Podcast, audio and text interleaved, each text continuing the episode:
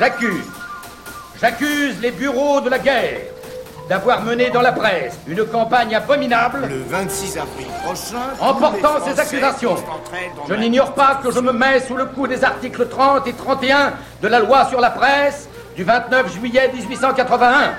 Et c'est volontairement que je m'expose.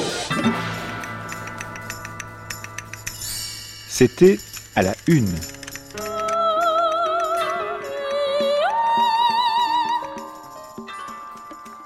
Le matin 31 mars 1892. Ravachol arrêté. Ravachol, l'insaisissable Ravachol, est enfin sous les verrous. On pourra longtemps épiloguer sur les hasards qui se présentent fort à propos pour sortir les policiers de l'embarras, mais il importe peu que l'arrestation du dynamiteur stéphanois soit due à une circonstance toute fortuite, pourvu qu'on se soit enfin emparé de lui et qu'on l'ait mis dans l'impossibilité de poursuivre son œuvre de dévastation. L'arrestation de Ravachol a été opérée par M. Dresch, commissaire de police du quartier de la Porte Saint-Martin. Ce magistrat a montré, en cette circonstance, beaucoup de sang-froid, une grande présence d'esprit et un véritable courage. Au numéro 22 du boulevard Magenta, un peu avant d'arriver à la rue de l'Ancry, se trouve un petit restaurant d'apparence modeste dont voici l'enseigne, cuisine bourgeoise, maison verrie, vin, traiteur. Ce restaurant est surtout fréquenté par des employés de commerce. On y voit fort peu d'ouvriers. Dimanche dernier, à 10h30 du matin, un homme entrait dans la boutique.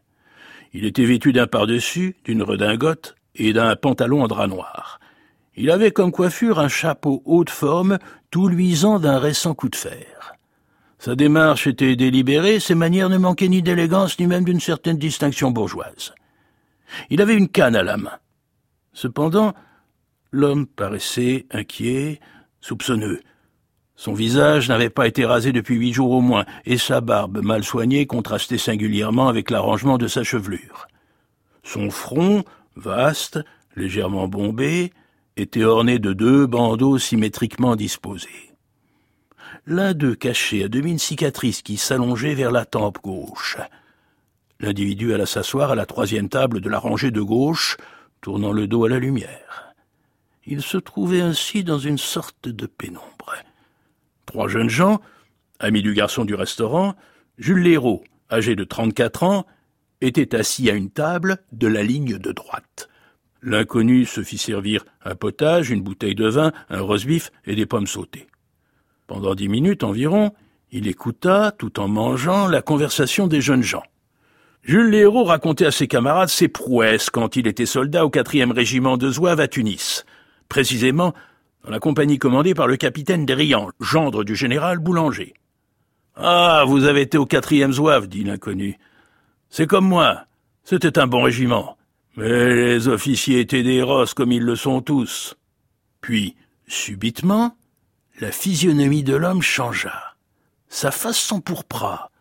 Il lança des regards fulgurants du côté des jeunes gens et leur fit une véritable conférence anarchiste, scandant de coups de couteau sur la table chacune de ces périodes.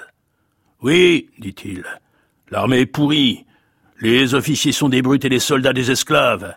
Lisez les journaux révolutionnaires, vous y verrez l'exposé de nos revendications, et vous apprendrez à connaître vos droits.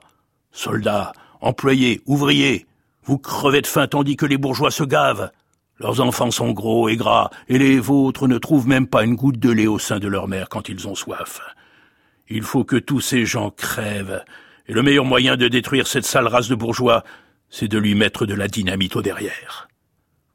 L'héros et ses camarades se regardèrent, ahuris, se demandant s'il n'avait pas affaire à un fou. Oui, continua l'inconnu, vous ne savez pas ce que les compagnons ont fait ce matin? Eh bien, ils ont fait sauter une maison 39 de la rue de Clichy.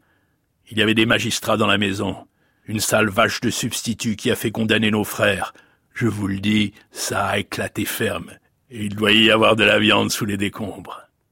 Et l'homme se mit à rire bruyamment en se renversant sur sa chaise. Vers onze heures et demie, l'inconnu sortit. Au revoir, l'ami, dit-il au garçon. Tu entendras parler de moi d'ici peu et je reviendrai te voir. À suivre.